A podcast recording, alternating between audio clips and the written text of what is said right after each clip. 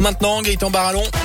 Bonjour. Bonjour Jérôme, bonjour à tous. À la une des poubelles ou des voitures incendiées, ça fait plusieurs week-ends que ça dure à Sainte-Sigolène. La commune doit faire face à un épisode de dégradation. À répétition, la préfecture de Haute-Loire vient d'ailleurs de réagir. Elle condamne fermement ces actes et demande aux forces de gendarmerie une présence accrue sur le terrain avec également plusieurs opérations anti-délinquance.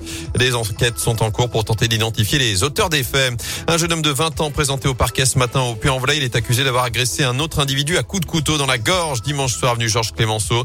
D'après le progrès, l'état de santé de victime âgée de 22 ans n'était pas encore stabilisée hier soir.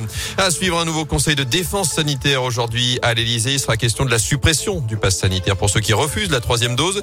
Notez que sur les 6 millions de personnes éligibles à cette dose de rappel, 2 millions l'ont déjà reçu alors que les députés ont commencé hier soir l'examen du projet de loi pour prolonger le pass jusqu'au 31 juillet. Délai contesté par l'opposition.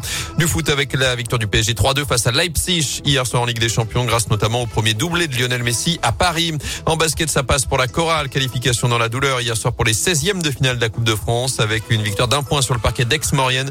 Élimination en revanche de Saint-Chamond et Andrézieux. Enfin, un problème auquel ses habitants ne s'attendaient pas. Les nouvelles cartes d'identité sont trop petites pour certaines communes de la région.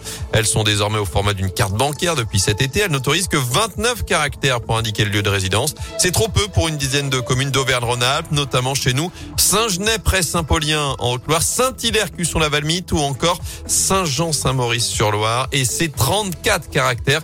Alors la solution pour l'instant, réduire le nom de ces communes en attendant peut-être de réduire tout simplement la taille de l'écriture pour faire entrer le nom en entier.